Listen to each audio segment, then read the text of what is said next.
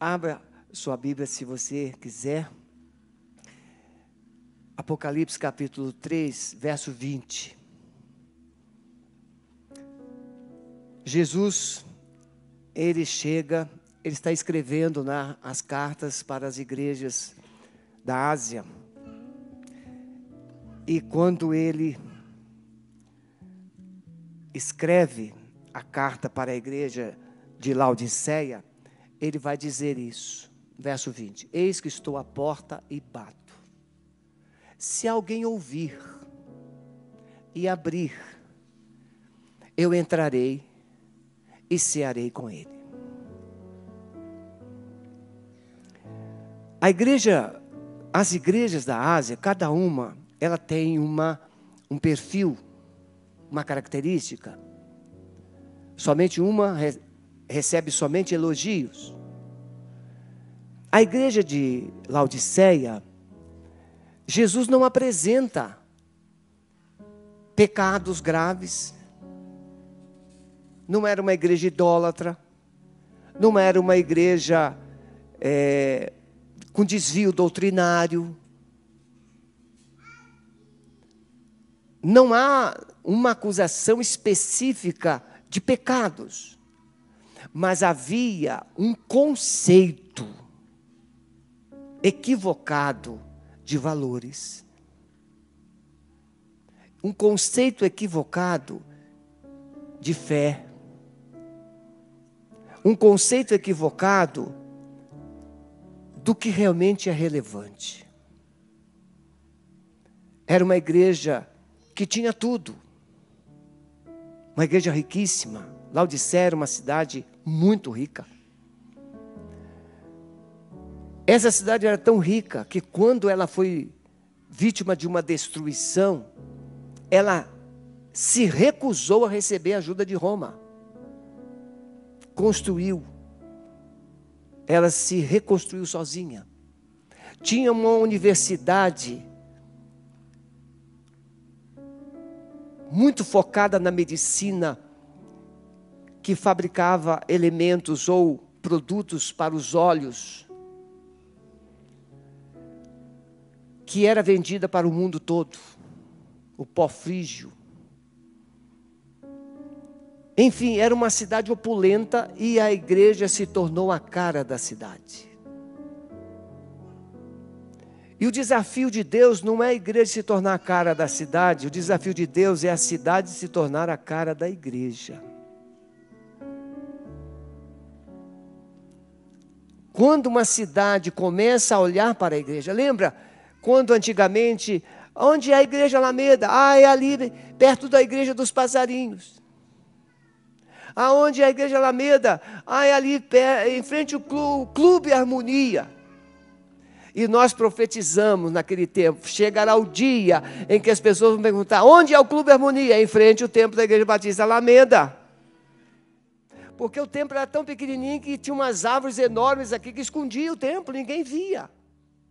Era chamada de igrejinha. Né, Selene? Selene desse tempo. A igreja precisa refletir algo para a cidade, não a cidade para a igreja. É a igreja que doa para a cidade, não a cidade para a igreja. É a igreja que abençoa a cidade. E não a igreja abençoada pela cidade no sentido de expectativa de receber. Por isso, a igreja batista não tem vínculo, uma igreja batista verdadeira. Eles dizem que nós não somos batistas, não? Mas nós somos. Alguns acham que nós somos pentecostais. E somos também. Porque somos o povo do fogo, mas batista por princípios e valores. Nós não negociamos esses princípios, não aceitamos ajuda de político no sentido de dinheiro. Não precisamos, e a igreja não precisa, para conquistar espaços. Não, a igreja é que abençoa a cidade. A igreja é que tem resposta. E quando Jesus olha para essa igreja, o que, que ele vê? Ele vê uma igreja opulenta, uma igreja é, vaidosa, uma igreja orgulhosa, uma igreja que vive na luxúria do mundo. Mas não tinha assim uma igreja adulterando, não tinha uma igreja com idolatria. Não, era um problema interno, era no coração. E aí Jesus vai lá. E Jesus bate. Eis que estou à porta e bato. A pergunta é, irmãos, de que forma Jesus pode bater na porta do nosso coração? Me deem duas respostas, por favor. O que, que você acha? De que forma Jesus pode estar batendo na porta da igreja? A pandemia foi uma maneira de Jesus bater na porta da igreja? Pode ser. Uma crise é uma boa oportunidade de Deus estar batendo na porta. Ele pode bater na porta pelas circunstâncias que nós lidamos, vivemos. Ele pode bater na porta através de uma palavra, de uma mensagem, de uma pregação, de um cântico, de um hino. Ele pode bater na porta através de oportunidades que surgem. Mas o importante é: a igreja tem ouvido esse bater na porta?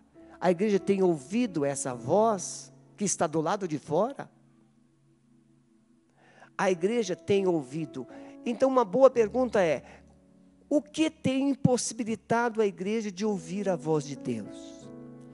Quem aqui está na escola do alto tem aprendido a ouvir a voz de Deus? E nós aprendemos que tem pelo menos três vozes que nós ouvimos. Qual é a primeira voz?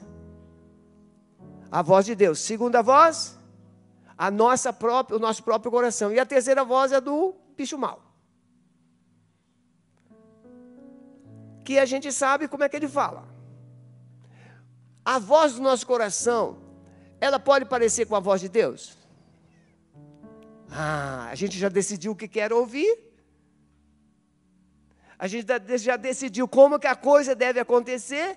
E se não acontecer daquele jeito, Deus não falou. Não é assim? Mas ouvir a voz de Deus tem sido impedido na igreja por causa dos ruídos, por causa das distrações, por causa dos nossos envolvimentos fora do propósito. Porque quando você está num leito, você ouve. Eu fui no hospital recentemente visitar a irmã Sonali. Caiu, fraturou o joelho em três partes. Mas não vai precisar colocar prótese. A mãe do Thomas. E aí, quando eu estou lá, e eu falo assim: agora eu posso cantar à vontade, que você não pode fugir. Está aí, operou o joelho, está ali no, na cama imobilizada, e eu posso cantar à vontade. Todos os pacientes gostam quando eu canto. Não é só porque eles não podem ir embora, Marcelo. É que eu canto bem. Canto com a alma, né, Wabson? O Wabson está sendo treinado. Até Jesus voltar, né, Meg? Ele vai sendo treinado, né? E aí eu cantava e percebi uma senhorinha assim na, na cama do lado, era um, uma, uma enfermaria de dois leitos, e tinha uma outra senhorinha e parecia as irmãzinhas do coque. E eu falei assim, é tudo breia. Tudo bem. Então eu cantei com mais entusiasmo. Cantei uma, cantei duas, cantei três músicas. E aí falei assim: e qual igreja vocês são? E elas estavam vibrando com, a, com o meu, meu cântico lá.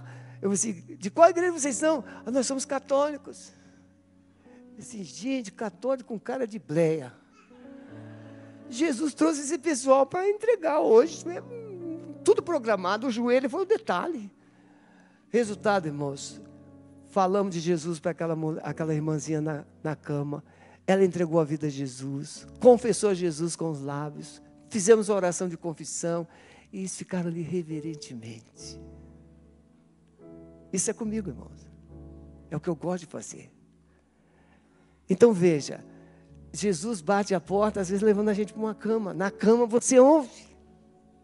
Porque na cama você tem tempo, na cama você não tem opção. Muitas vezes nós não ouvimos a voz de Deus aqui, porque nós temos opção de levantar e ir embora. Por isso que os cultos online, eles foram bons por um tempo, mas não funciona, porque você está na sua sala e você aconteceu alguma coisa, você levanta e vai.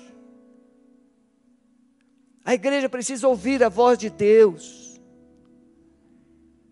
e se dispor a obedecer. Já foi o tempo de culto online. Culto online é para quem não pode vir. Mas a igreja precisa se mover Irmãos, durante a pandemia eu fiz sepultamento de famílias inteiras. Abracei todo mundo. Um pastor do Maranhão veio, ao ver o filho dele, membro aqui, fazer o casamento. Ele contaminou o irmão dele, a mãe dele, e ele depois morreu. Sepultei os três no hospital do Boqueirão. Só eu e aquela família restante, remanescente. Eu e minha esposa não pegamos. Tomamos as vacinas todas. E se tivesse mais, tomaríamos todas. Porque o que é para fazer tem que ser feito. Mas nos protegemos, nos cuidamos e Deus fez a outra parte que nós não podíamos fazer. Ouvir a voz de Deus, tem que ir. Precisa ir. Eis que estou à porta e bato. Deus hoje está batendo na porta da Alameda para dizer: Olha, eu tenho algo novo eu tenho algo grande, mas você precisa ouvir. E a visão, muitas vezes, impossibilita a igreja de ouvir, porque Deus fala na visão dele e não na nossa. Por isso precisamos parar e considerar o que Deus tem a nos falar. E ele fala para aquela igreja: eu, vocês estão valorizando esse colírio de vocês, pois eu tenho um colírio melhor um colírio que vai abrir os olhos de vocês para a minha visão. Vocês estão aí admirando essa lã, essa, essa lã preta que vocês exportam para o mundo todo. Eu tenho uma lã branca para vocês, para vocês vestirem vestes novas. Vocês são orgulhosos porque são ricos. Eu tenho ouro refinado no fogo. Porque o que vocês pensam que é valor, vai passar, mas o que eu tenho como valor é eterno. Irmãos queridos, a igreja precisa ter pés na terra, mas os olhos no céu. Para onde a nuvem está se movendo. Vamos fazer uma aliança com Deus hoje? Vamos renovar nossa aliança com Deus? Quem aqui, nesse tempo, está magoado com alguém, seja parente, seja colega de trabalho, seja político, seja quem for, você está com o coração assim meio. Irmãos, saiu assim. É, vocês, deixa eu contar rapidamente. Um grande pastor, missionário, estava numa conferência batista no sul dos Estados Unidos.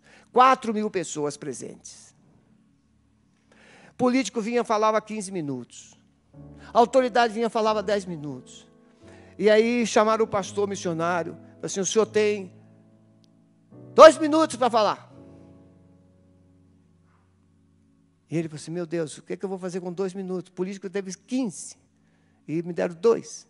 Mas o Espírito Santo deu a ele uma sabedoria. E ele disse: Quem aqui. Foi naquele tempo da, do conflito Estados Unidos e Irã. Que os Estados Unidos tentou resgatar aqueles reféns. Foi naquele período. Eu, quem tem mais idade sabe mais coisa. E aí ele falou assim: quantos aqui têm orado pelos iranianos? Quatro pessoas.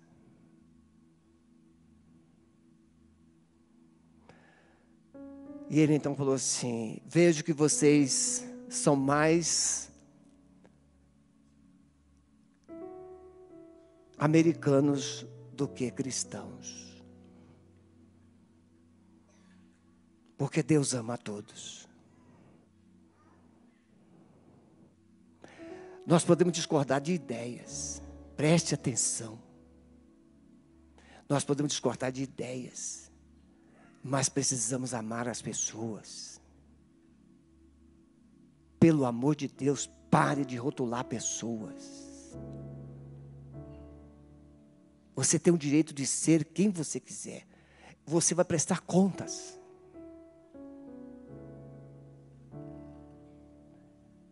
Mas ame as pessoas, respeite as pessoas. Nós somos um povo brasileiro.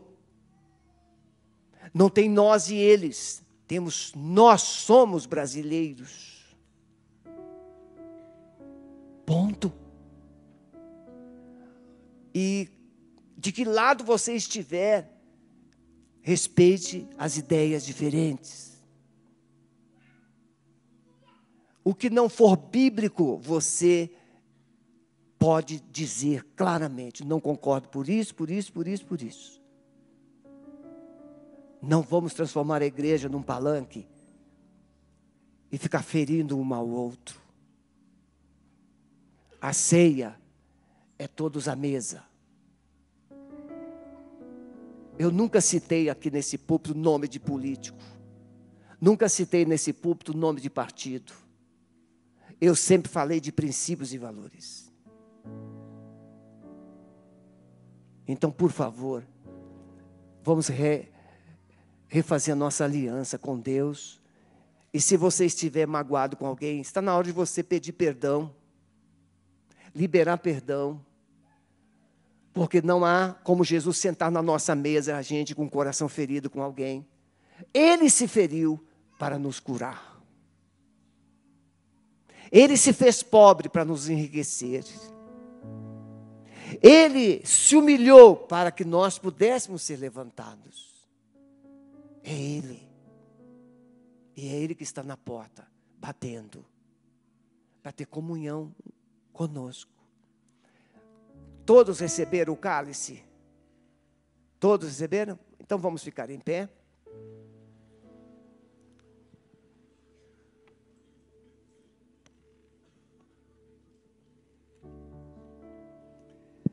Jesus, ele disse assim: Este pão é o meu corpo, que foi partido por vós. O corpo que foi partido foi o dele, não foi o meu. A dor que foi sentida foi a dele, não a minha. Ele levou sobre si as minhas dores. Ele levou sobre si as minhas enfermidades. Ele levou sobre si os meus pecados. Depois ele diz assim: Este cálice é o cálice da nova aliança, do meu sangue, que foi derramado por vós para purificação dos vossos pecados. Jesus morreu por quê, meus irmãos? Pelos batistas? Jesus morreu por quem, meus irmãos? Por todos. Ele morreu por todos. Então, nesse momento, você vai fechar os seus olhos e você vai orar. E se você quiser sair do seu lugar e trocar o seu cálice com alguém, ou se você quer trocar com quem está do seu lado, simbolizando uma outra pessoa. Mas Paulo, preste atenção, Paulo, quando escreve aos Coríntios, ele diz assim: Olha, eu vos eu estou dando para vocês o que eu recebi do Senhor Jesus. E Paulo diz que na igreja de Corinto, muitos estavam doentes fracos e alguns morrendo por causa da perda da comunhão. Na igreja de Corinto, os ricos chegavam e comiam tudo, porque a ceia deles não era como a nossa, nesse cálice educado. A ceia deles era um churrasco, com pães ázimos. Era tonéis de vinho. Paulo chegou lá, estava todo mundo embriagado. E os pobrezinhos com fome. Não, não sobrou. E Paulo diz: não é bom assim que vocês fazem. Não é bom. E aí ele diz assim: examine-se, pois, o homem a si mesmo. Então é hora de você examinar o seu coração. Você está segurando o corpo e o sangue de Jesus. Esse corpo e esse sangue foi dado para que você pudesse ser abençoado. Não há negociação. A oração do Pai Nosso, ele diz assim: perdoai, assim como nós perdoamos. Se você só nega perdão, não é o seu inimigo que vai sofrer, é você. Se você nega perdão para alguém, quem fica doente é você, não ele. Está na hora de você entender o que é ser cristão. E não ser esse ou aquele. É ser um cristão, com a cara e o coração de Cristo Jesus. Então você vai orar e depois nós vamos celebrar. Nessa oração, se você identificar alguém, quiser sair do seu lugar, pode fazer. Troque o seu cálice com alguém, quem você quiser. Ore com essa pessoa em nome de Jesus. Não coma nem beba, por favor.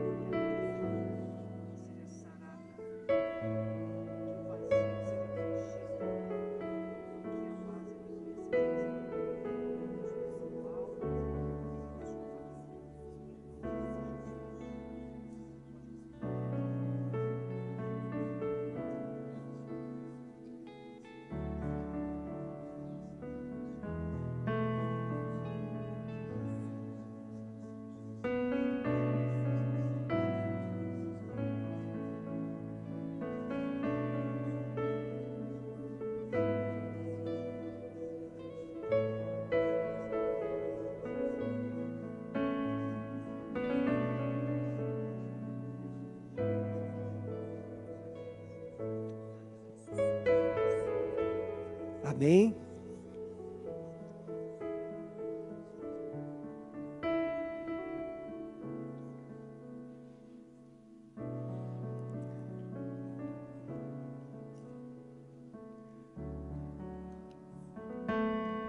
Olha o que a igreja moderna faz com o pão de Jesus. É? Era isso aqui, ó. Era isso aqui mais um pedacinho de cordeiro e muito vinho. Era um banquete. A gente transforma num creme crack diminuto. É, tudo em favor da higiene e da rapidez. Mas o bom seria a gente meter a mão aqui e partir esse pão. Que na verdade, esse pão é de verdade, né? Não é não? Tem certeza que não é? É de verdade, eu vou levar para minha casa. É meu. É de verdade, é de verdade. Então, é, eu vou comprar, já encomendei uma costelinha para o almoço, e vou cortar aquele pãozinho aqui, e vou lembrar de todos vocês, da hora do, hora do almoço. Né? Mas Jesus diz assim: ó, este pão é o meu corpo, que é partido por vós. Este cálice é o meu sangue, que é derramado por vós, para perdão dos vossos pecados. E ele disse: Tomai, comei, bebei dele todos, fazei isso em memória de mim. Comamos, irmãos, e bebamos em lembrança de Jesus.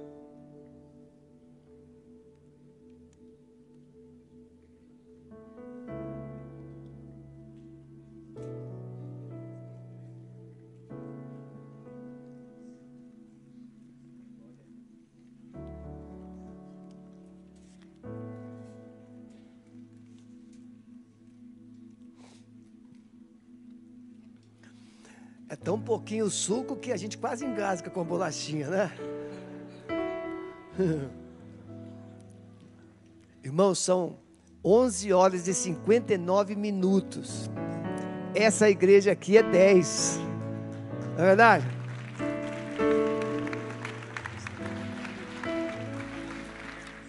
Irmãos, à noite nós teremos um culto missionário. 40 internos da Cristolândia estarão aqui Coral da Cristolândia. Venha participar, venha abençoar, venha cooperar conosco, tá bom? A gente pode cantar? Pode? Eu vou orar e a gente termina cantando, tá bom? Renatinho, muito obrigado porque vocês fizeram o melhor. Eu pedi para ele trazer a orquestra, né? E não deu para trazer o coro, mas a orquestra e parte do coro da igreja. Vocês me ajudaram muito. Então, muito obrigado. Vocês são nota 10. Muito bom. Então, Senhor Jesus, nós queremos declarar diante de Ti que aceitamos a renovação da aliança para viver comprometido com o Senhor e viver amando o outro, independentemente do que ele pense, de quem Ele seja. Nós não abrimos espaço no nosso coração para os contrários. Não, Senhor, porque não existem contrários. Nós somos um povo só, o povo do Senhor. Nós abençoamos a tua igreja.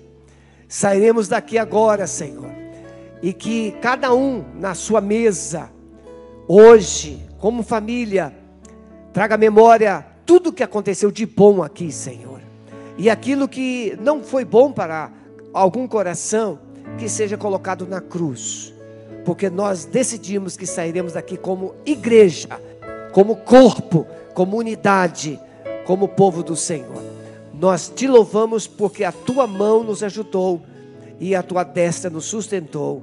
Em nome de Jesus. Amém. Adoremos ao Senhor e assim estaremos encerrando o nosso culto.